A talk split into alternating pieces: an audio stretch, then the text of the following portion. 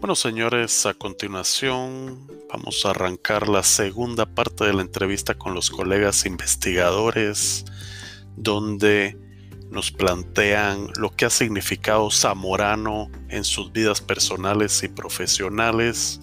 Además nos comparten varias filosofías muy interesantes, sin dejar por un lado las anécdotas respectivas y la camaradería zamorana y algo muy importante que cabe resaltar, nos plantean las oportunidades que existen en sus universidades para aspirantes a programas de maestrías y doctorados.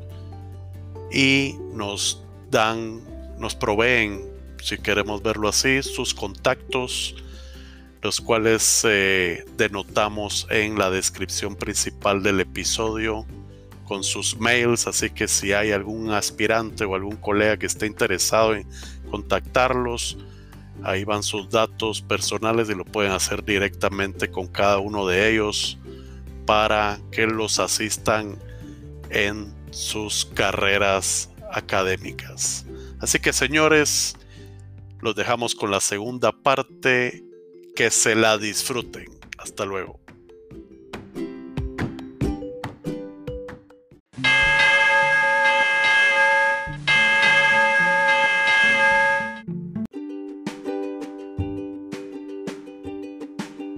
Pues ahí aprovechando, le queremos preguntar a Manuel.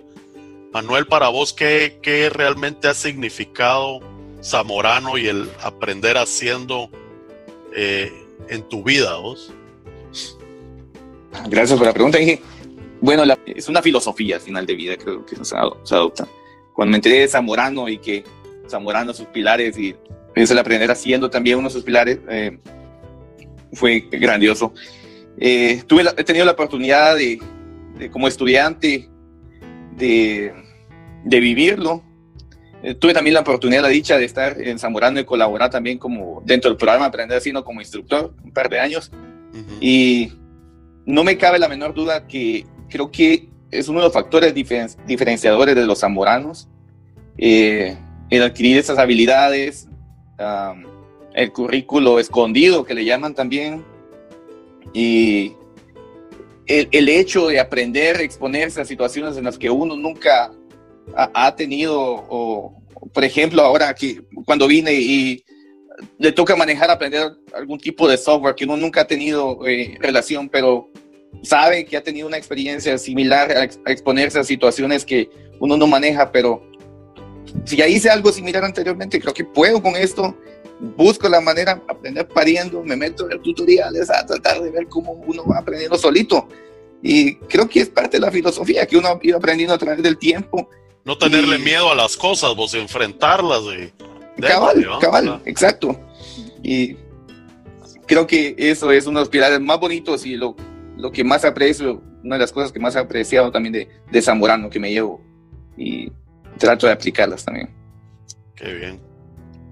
Dime, Carlos, eh, ¿tú qué, piensas de la comunidad zamorana en general? ¿Crees que es algo positivo ser parte activa de las redes zamoranos en el mundo? en este momento de, mi vida, hacer una pregunta como esa es como preguntarme qué, piensas de, tu familia. Porque en realidad para mí la comunidad zamorana, o sea, o sea terminamos siendo una, una, una familia. Eh, Correcto. Eh, ¿No es cierto? A más de, de, ¿no es cierto? De, las relaciones profesionales, pues son amigos que uno hace ahí, que son amigos para, para, para toda la vida. y entonces es una pregunta difícil. Ah, para mí ha tenido una influencia súper grande, ¿no cierto? Ser parte de esta comunidad zamorana, ya que estábamos hablando de historias, yo por ejemplo estoy acá, fue gracias a un zamorano, Marco lo mencionó anteriormente, yo hice mi maestría aquí en Texas Tech, donde ahora soy profesor gracias a otro zamorano que se llamaba Octavio Ramírez, clase 84. A Octavio, sí, es de la promoción de José Falk, ¿verdad? Exactamente, entonces Octavio fue a Zamorano cuando yo estaba acabando el programa de ingeniería, hablamos y obviamente, ¿no es cierto? Y, de cierta manera me, me, enseñó de lo que se puede hacer con, con la red, con, la, con, con, esta familia zamorana.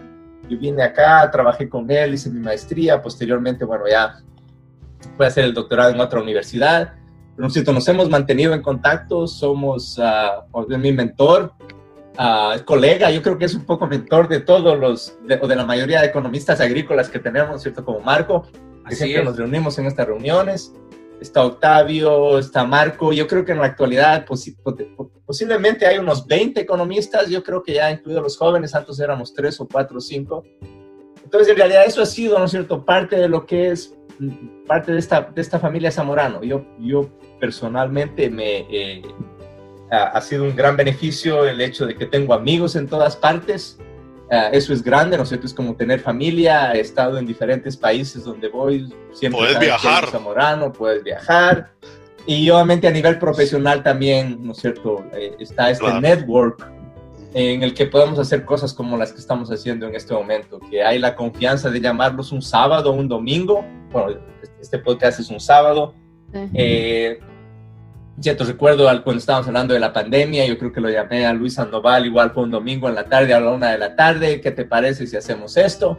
O sea, es, es, es, digamos, obviamente es trabajo profesional, es, son cuestiones de trabajo, pero, pero el nivel de confianza es diferente. el nivel de confianza es casi de familia.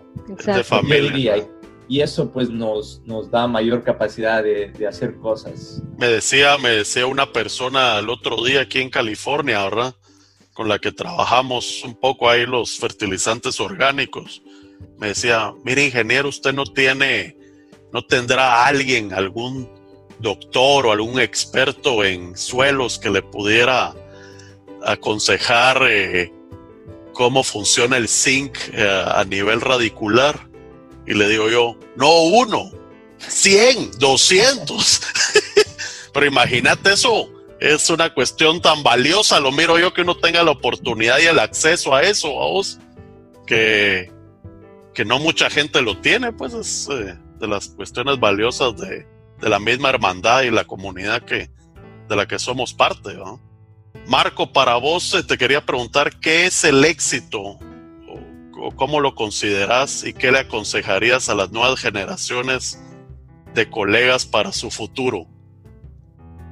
Sí, la verdad que eh, esta es una pregunta bien interesante, porque para mí el éxito es sencillo, es levantarse. Em, yo, yo creo que si algo es un común denominador a través de nuestras carreras profesionales o cualquier otra circunstancia, es el hecho de que siempre vamos a encontrar un montón de, de, de, aspectos negativos, siempre vamos a encontrar un montón de problemas, un montón de dificultades y nos vamos a caer no una ni dos, sino cientos o miles de veces y todos hemos experimentado eso. Y yo pienso que el tener una piel de dragón, le digo yo a mis estudiantes, ¿no? Y, y tratar de ignorar ciertos eh, problemas en el ambiente y seguir adelante a pesar de las adversidades, eso es el éxito, el seguir, el seguir intentando eh, todo el tiempo. A mí me parece que esto obviamente es mucho más natural eh, cuando se da, cuando se unen tres características. La primera es la habilidad natural, algo en lo que nosotros realmente somos buenos, porque si somos buenos nos va a gustar probablemente. Y si somos buenos y nos gusta, probablemente desarrollamos una pasión por ello y, y trabajamos duro para conseguirlo, ¿no? Y algo muy importante también es tener un balance ¿verdad? Porque nosotros a veces medimos el éxito, pero ¿qué es el éxito? Estamos hablando de, de nivel profesional y qué éxito es ser el mejor especialista en suelos y poder contestar esa pregunta de tubo del zinc si eh, hemos descuidado totalmente nuestra familia o descuidado totalmente nuestra salud. Tiene que ser un, un balance, definitivamente. Tiene que ser un balance donde existe una armonía eh, personal, familiar y profesional en donde nosotros nos sintamos bien en estos tres ámbitos. Para mí es como una, como una banca de tres patas, estas tres cosas que son importantes y no podemos descuidar una eh, sin dejar la otra, porque al final de cuentas todas, todas cuentan. Y, y qué pues, le puedo recomendar yo a, las generaciones futuras que, que, sigan adelante a pesar de, de los problemas. Normalmente cuando nosotros encontramos a una persona que es exitosa, todo el mundo piensa que tiene una luz donde le va siempre bien, ¿no? Y yo he tenido la oportunidad de, hablar con gente que están en la, en la, la parte, la cúspide de, la economía, premios Nobel en economía, y, Y la común denominador es que a todos han tenido y tienen muchísima adversidad el día de hoy todavía. Entonces, eh, como, el, como la, la, anécdota del iceberg, donde uno mira y dice, esta persona le está yendo bien, pero no es que le vaya bien, sino que... Eh, Hay una gran base abajo. Una gran adversidad, ¿verdad? Por, detrás. Entonces yo les diría que, que busquen por dentro qué es lo que verdaderamente los apasiona, lo que los mueve, y que lo persigan con, con muchísima, pero muchísima devoción y con valentía, ¿verdad? El no tener miedo a seguir eh, equivocándose, porque de los errores es donde uno realmente aprende. Yo creo que esa, todos los hemos visto como zamoranos, ¿no? Desde cuando estábamos eh, con un machete en un campo y lo que hemos aprendido desde los paisitas, instructores, profesores a lo largo de la vida, en realidad cuando nos va bien, es poco lo que uno aprende es en los errores donde realmente uno va aprendiendo, ¿no? Y se va volviendo un experto porque ha cometido todos los errores que se pueden cometer.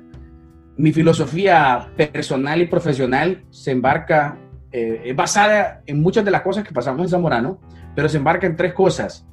Soñar en grande, ¿verdad? Trabajar duro y ayudar a otros. Yo siempre le digo a mis estudiantes y las personas con las que yo trabajo, si la gente no se está riendo de tus sueños, significa que tus sueños no son lo suficientemente grandes.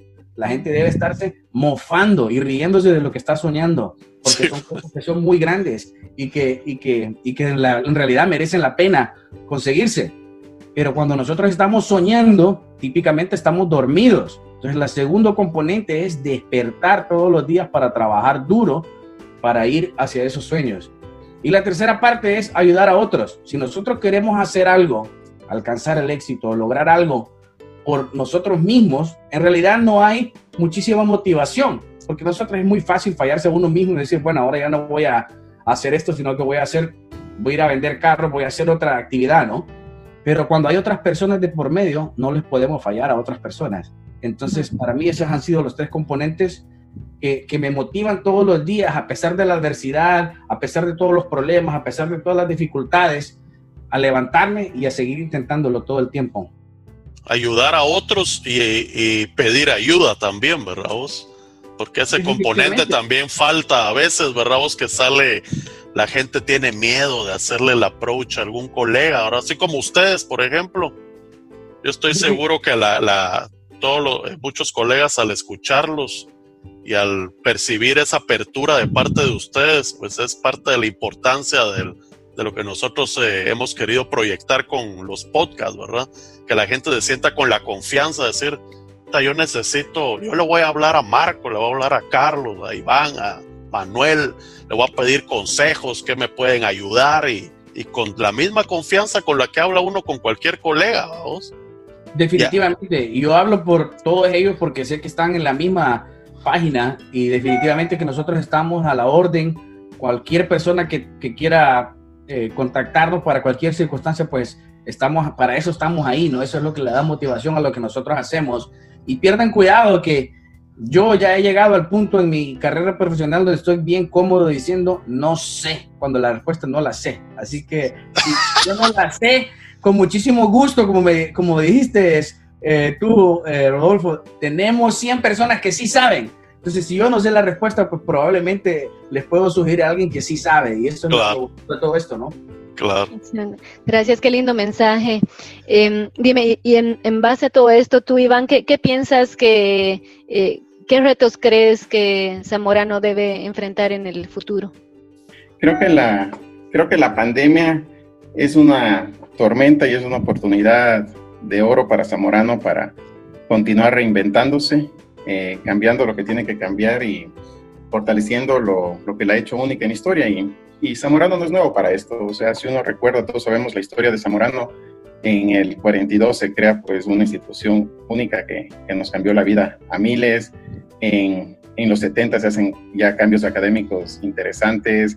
El, el choleo se transforma en el, en el aprender haciendo formal, en los módulos, eh, se eleva la calidad de los cursos.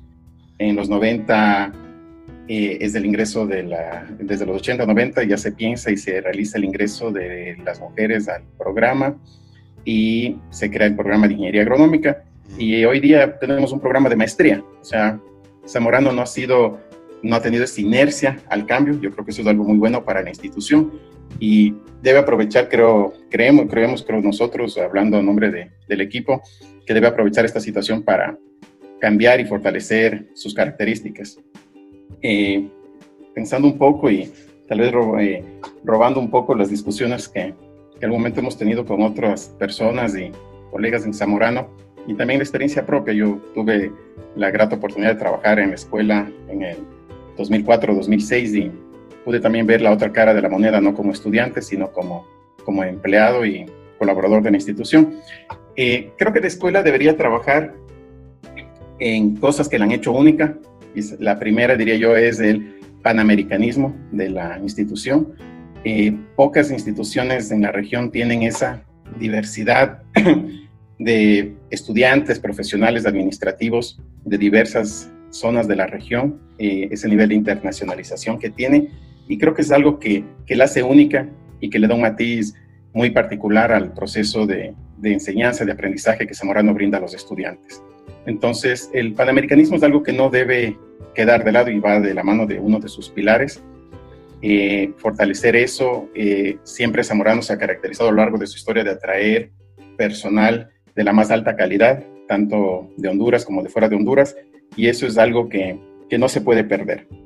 El tener el mejor talento ahí, el tener esa diversidad de regiones, el tener esos estándares de calidad supremamente altos a todo nivel, desde el personal que colabora como a los estudiantes, fortalece la calidad de la institución.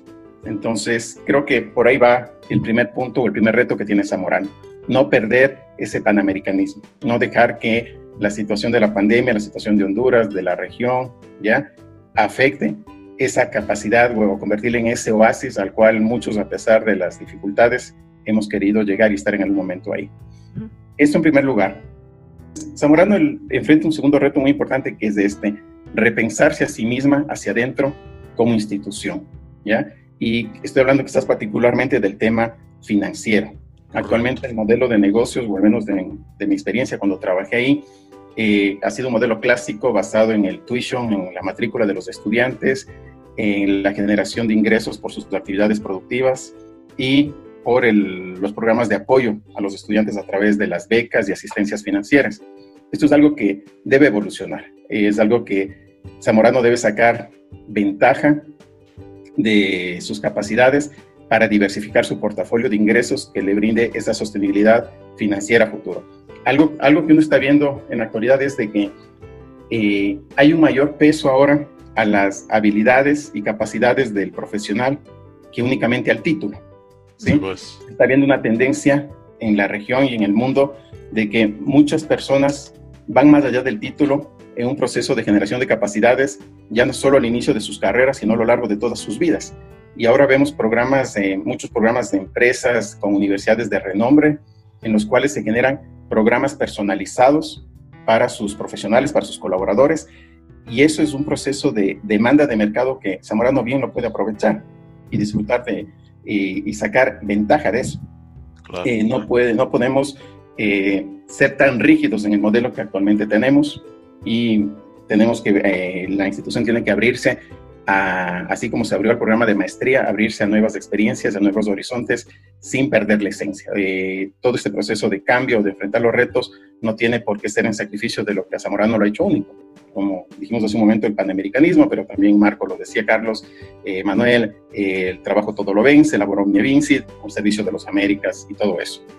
y, quizá, y de ahí quizás al tercer punto que creo que, que Zamorano necesita enfrentar, y es que esta reorganización institucional eh, no solo debe partir del tema administrativo, financiero, económico de una institución, pero debe ir a su verdadera razón de ser, que es su vocación educativa hacia la sociedad y hacia la región, y es reinventar el sistema. Y una reinvención del sistema, y esto, hace un rato hablábamos de lo, críticos que a veces somos los graduados con las futuras generaciones, no tiene por qué ir en detrimento de lo que ha hecho característico del labor Omnia Vinci, Creo que Marco lo mencionaba, pero creo que la experiencia de todos, en nuestro caso los que, los que fuimos de Estados Unidos, eh, fuimos a seguir estudiando, pero de todos los colegas en todos los países o regiones en que se encuentren, es de que si bien la vida o el éxito, como decía Marco, es una serie o una suma de factores, el que sirvió posiblemente como una chispa o la mecha de arranque en nuestras vidas fue esa base o esa fortaleza que nos dio Zamorano en cuanto a no tenerle miedo a las cosas, a trabajar, a, a no tener pena de hacer las cosas. Eh, cuando yo fui a Estados Unidos, pues mi inglés y creo que todavía era muy malo, pero íbamos masticando, mordiendo el idioma. Y, y, creo que si no hubiera estado en Zamorano, quizás no hubiera tenido esa experiencia o ese valor de subirme a un avión un día y decir en el 2000 que para Texas A&M me voy y, y, veamos qué pasa. ¿sí? Y pasaron los años y bueno, todos tuvimos esa experiencia desde un punto de vista del otro. Entonces, esta reinvención del sistema zamorano, como les digo, no es, no, no, se contrapone a la esencia de la institución. Zamorano no, no debe perder el darle esa visión a sus graduados, de ese sentimiento de generar su propio espacio en el mundo de, y que a, a través de ellos, como decía Marco en algún momento, poder apoyar a los demás y generar oportunidades para los demás. Correcto. Eh, ¿Qué más? Eso, entonces yo creo que en, en general esas, esas tres características, que el panamericanismo se fortalezca, que la institución se repiense hacia, hacia adentro, tanto en el plano de sostenibilidad, y que el sistema educativo de vocación educativa de la institución se fortalezca eh, sin perder la esencia, a mi criterio son los tres retos que Zamorano enfrenta de ahora en adelante para... Con el nuevo rector. Ok, gracias Iván. No, sé si te has postulado para rector, pero excelentes ideas y si no, el, el nuevo rector nos vamos a asegurar que, que escuche estas recomendaciones. Ahora, eh, esto es algo que les va a interesar a muchos colegas. Este, que, pues queremos saber qué oportunidades de maestría o doctorado eh, tienen en cada una de sus universidades y qué características debe tener un zamorano para ser aceptado a sus programas. Carlos o Marco. Marco, bueno, eh, siempre hay oportunidades de, de, de, maestría y doctorado. Yo creo que en realidad eso, eso es algo que, que deben saber los, los zamoranos jóvenes. Bueno, ya ellos lo saben mucho más de lo que lo sabíamos nosotros porque eh, en realidad, sé, cuando yo fui algunos a, a viejos, al, algunos viejos también vos.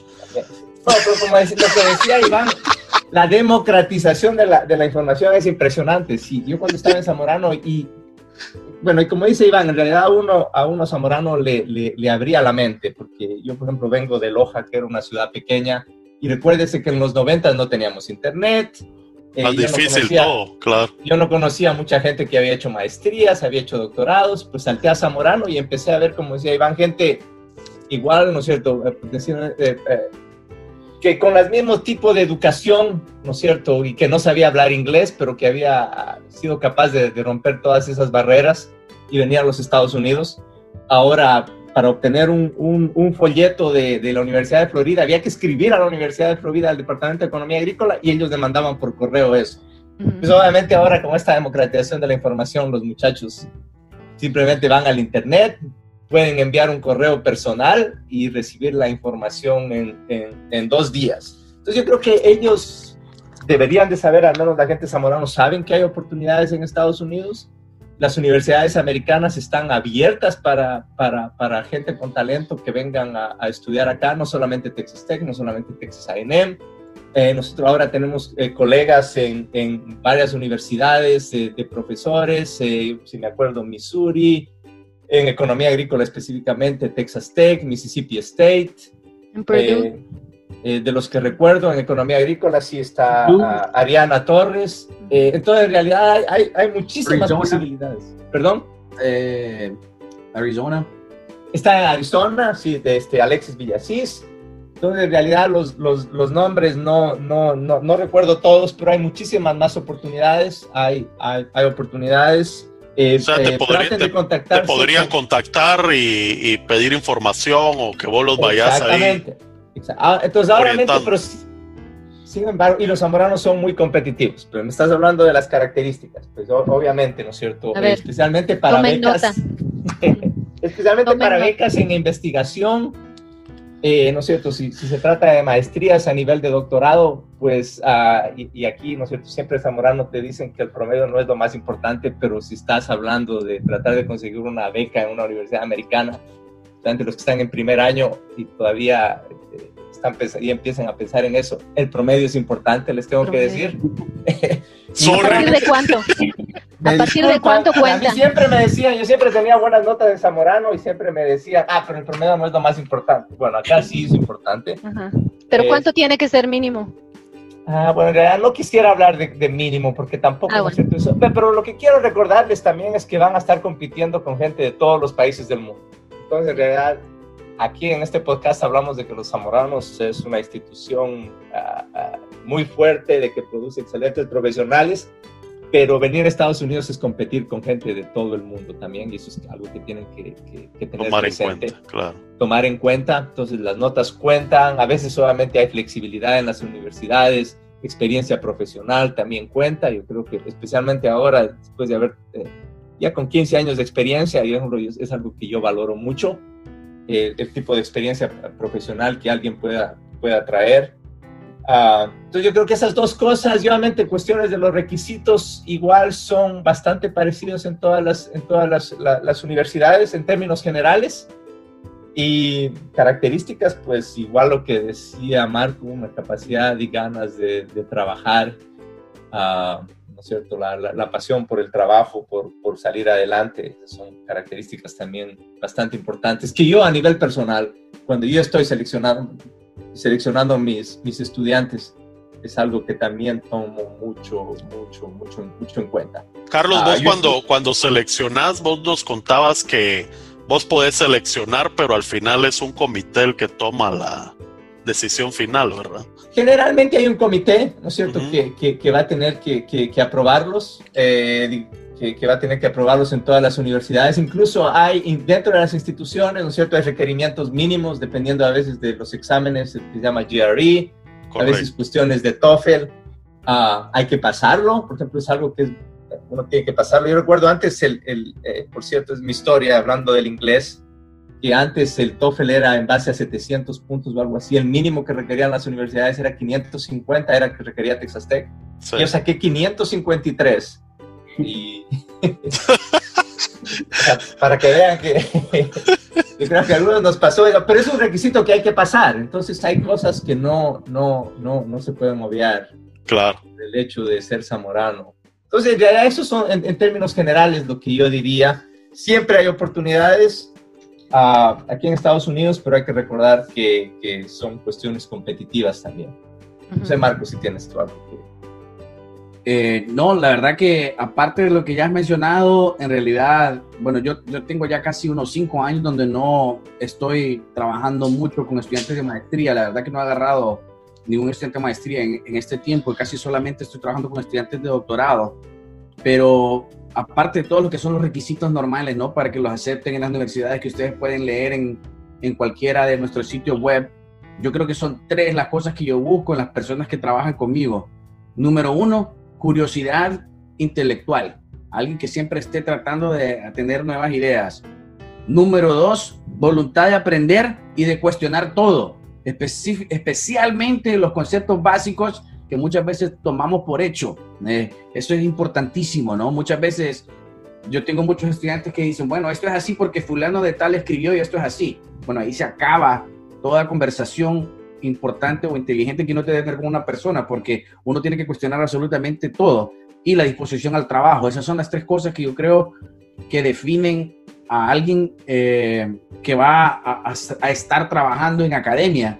Y pues por mi parte, pues obviamente hay programas de maestría que son más empresariales, que son orientados a que las personas puedan tener eh, sus propias empresas, que puedan desarrollarse. Y eso es importantísimo, ¿verdad? Eh, en el caso personal mío, las personas que vienen a trabajar conmigo normalmente son personas que están interesadas en la investigación y en la academia. Y entonces esas son las tres cosas que yo normalmente busco en, esos individuos. Vos si, si alguien quisiera, quisiera estudiar un doctorado, pero para la aplicación, te dijera, no para la academia, ¿eso también es considerado o no?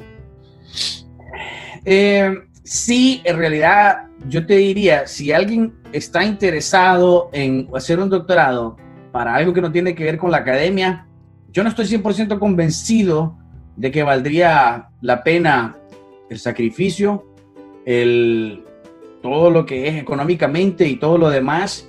Hay ciertos campos donde sí, hemos visto nosotros, por ejemplo, en la parte de, de, de, Food Science and Nutrition, por ejemplo, donde hay muchas empresas que necesitan cierto tipo de investigación empresarial y donde se buscan doctorados, eh, personas con doctorado para trabajar en la industria, desarrollar nuevos productos que van a ser los productos que van a innovar. Eh, en el área de economía agrícola, para nosotros en realidad es casi todas las personas que, que, que van a hacer un doctorado es porque van a hacer investigación, ya sea en, en, una institución académica, académica, claro. institución gubernamental. Por ejemplo, tenemos a, a José Benjamín Falk, ¿verdad? Que en el LIFPRI, que es, no es una institución académica per se, pero ellos son gigantes en toda la parte de investigación, eh, desarrollo, eh, etcétera, ¿no? Entonces, entonces él en realidad sigue haciendo investigación, ¿no? Y publica de una manera eh, importante, ¿verdad? Entonces, yo, yo, yo pienso que alguien que tenga la, por lo menos en el área de economía agrícola, y, aquí pueden ustedes estar en desacuerdo si ustedes piensan aquí, amigos, pero, pero para mí que alguien que esté interesado en doctorado es alguien que esté interesado en la parte de investigación. Ya sea por satisfacción personal o por otros motivos, ¿no? Pero esa sería mi, mi, recomendación. Y si están interesados, nos pueden mandar un email y yo, eh, con muchísimo gusto, siempre contesto los emails. Ha habido una, tal vez una vez no le contesté a alguien eh, normalmente cuando me escriben, nosotros aquí en Texas, la, universidad rival número uno de Texas A&M es la Universidad de Texas. Y entonces en alguna ocasión alguien me ha escrito eh, diciéndome que estoy en la Universidad de Texas. Una de mis favoritas una vez me escribió alguien y me puso, estimado doctor fulano de tal. Bueno, me puso el nombre en realidad, pero abajo decía, yo he leído, he tenido la oportunidad de leer su investigación en el área de XXX y me gustaría entender un poquito más de esta área de XXX. Entonces mi respuesta fue bien, hey, me gustaría saber qué es el XXX en tu email, ¿verdad? No me volví a escribir de vuelta. Son anécdotas que pasan, ¿verdad? Nosotros siempre estamos abiertos y dispuestos a, a, a platicar con quien sea, a dar un, un, consejo. Una de las cosas que me sucedió a mí, mi advisor conmigo fue, yo creo que la misma experiencia que decía Carlos, ¿no? Con el... Eh, que hemos tenido muchísimos, muchísimos nosotros, ¿verdad? El doctor Octavio Ramírez, doctor Héctor Zapata, eh, Oscar Vergara, eh, José Fal, tanta gente que nosotros hemos tenido que nos ha ayudado y que han sido mentores con nosotros, que, que nosotros de alguna manera, pues yo recuerdo cuando le dije a mi advisor que salí de la Universidad de la Florida, no sé cómo pagarle tantas cosas que usted ha hecho por mí. Y en realidad él me dijo, yo sí sé, hacer lo mismo que yo hice contigo con los que vengan después. Claro. Y, y, y, pues de alguna manera estamos siempre nosotros dispuestos y abiertos a, a, platicar con alguien que tenga la curiosidad. Está bien, si alguien no está seguro, esta es una decisión que es una decisión muy importante, ¿no? Estamos hablando cuatro o cinco años de la vida de una persona profesional que, que no es una decisión que se toma de manera ligera. Entonces, con muchísimo gusto nosotros estamos abiertos y dispuestos a platicar. Ok, pero no buenos en redes sociales, o ese requisito si no lo piden, ¿verdad? No, de todo, hay en la línea de Algunos experimentos hay ahí en las redes sociales, seguramente que podemos nosotros eh, explotar ahí y hacer algo interesante. Ahorita que decías eso del mentor, me acordé de las palabras de Tom Hanks en El Soldado Ryan, ¿verdad?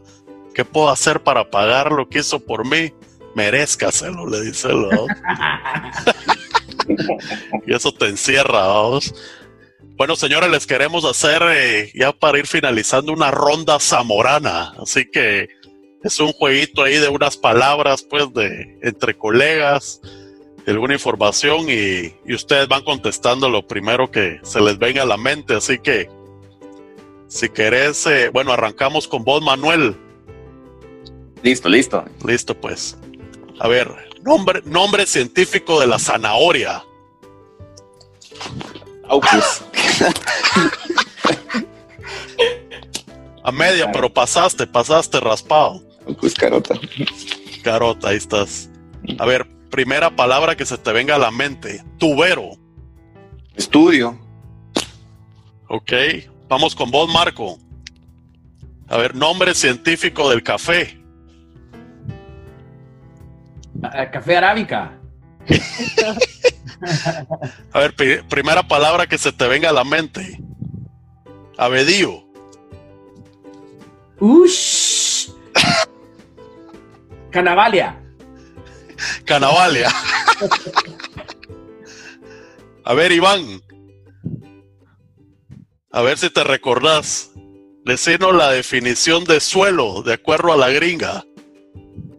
O por lo menos arrancala. A ver si te acordás. ¿Qué es suelo? Elemento, no. No, Estoy estoy mal. cuerpo natural. ya se les fue el tubo, mucha. A ver, la segunda, primera palabra que se te venga a la mente. Morgan. El amigo de todos. Eso. Colega de la ozono. A ver, Carlos. Nombre científico de los árboles de la entrada a la escuela. ¿Qué fue? Ficus, ficus algo, no me acuerdo. Benjamina. A ver, primera palabra que se te venga a la mente. Chanchódromo. Lugar, lugar para conversar con una persona del sexo opuesto. Sexo, pero ahora que estamos en tiempo puede ser. Que han cambiado los tiempos, me imagino que. Eh, con ciertas intenciones. ¿no? Y la, y la tercera para vos, Carlos. Carebo y Almevaca. Areo y Almevaca son mis eh, los centroamericanos.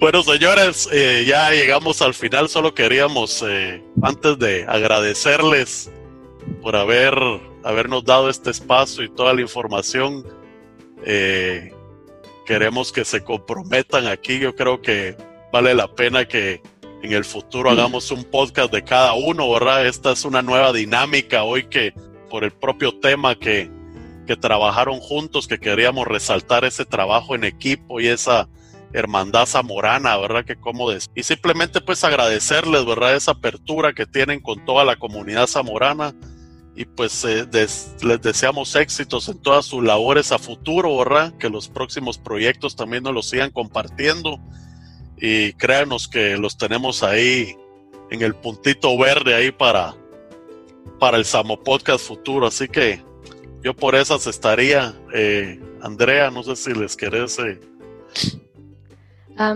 sí, bueno, gracias a, a todos por darnos este tiempo para conversar con nosotros y compartir sus experiencias. Realmente lo que, que me llevo de acá, de todos ustedes, son, son tres cosas que creo que todos han tocado.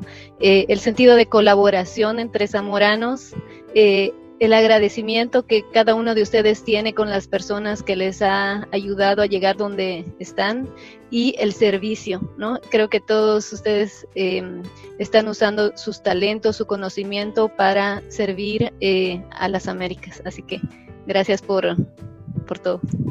Gracias, gracias, Muchas Andrea. gracias. Al- bueno, al- algo yo creo que para concluir, algo que, que tenía en mente, bueno, ya que, ya que Marco, que es el hondureño, ahora voy a citar un sabio hondureño, Mm. que es José Cecilio del Valle, que decía que el estudio más, más digno de un americano es América.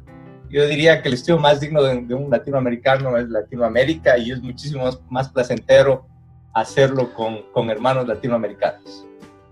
Muchas gracias. Muchas en nombre de todos, pues agradecerles y felicitarles al dúo dinámico por esta excelente iniciativa del Samo Podcast. La verdad es que es una excelente idea para mantenernos conectados y al día. Así que agradecerles por la invitación y también desearles éxitos en todas sus actividades eh, diarias. Y bueno, eh, muchísimas gracias. Gracias. Bueno, muchas gracias. Yo Manuel también, Iván. muchas gracias. Gracias a ustedes por la invitación. Y quiero que también invito a todos los que nos escuchan que le den cinco estrellas en el podcast. Y que, y que sigamos viva. Tiquizate. Que viva, que viva. Bueno, pues muchas gracias a todos y que pasen feliz día, pues. Hasta luego. Hasta luego. Un abrazo. Gracias. Gracias. Sí. Adiós.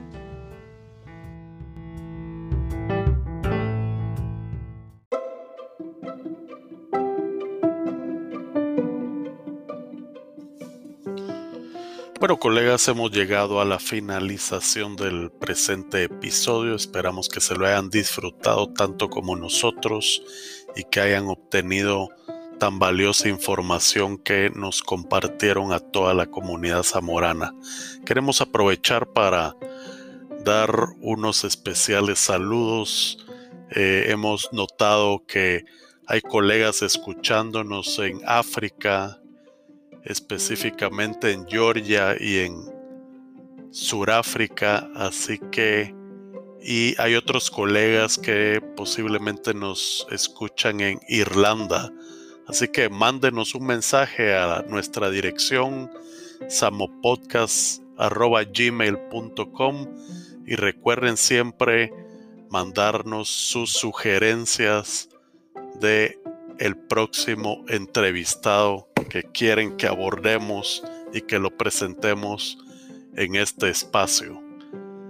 Bueno, colegas, les agradecemos mucho su atención. Recuerden suscribirse en cualquiera de las plataformas disponibles a nuestro Samo Podcast y así no se perderán ninguno de los episodios que vayamos publicando. Muchas gracias y hasta la próxima.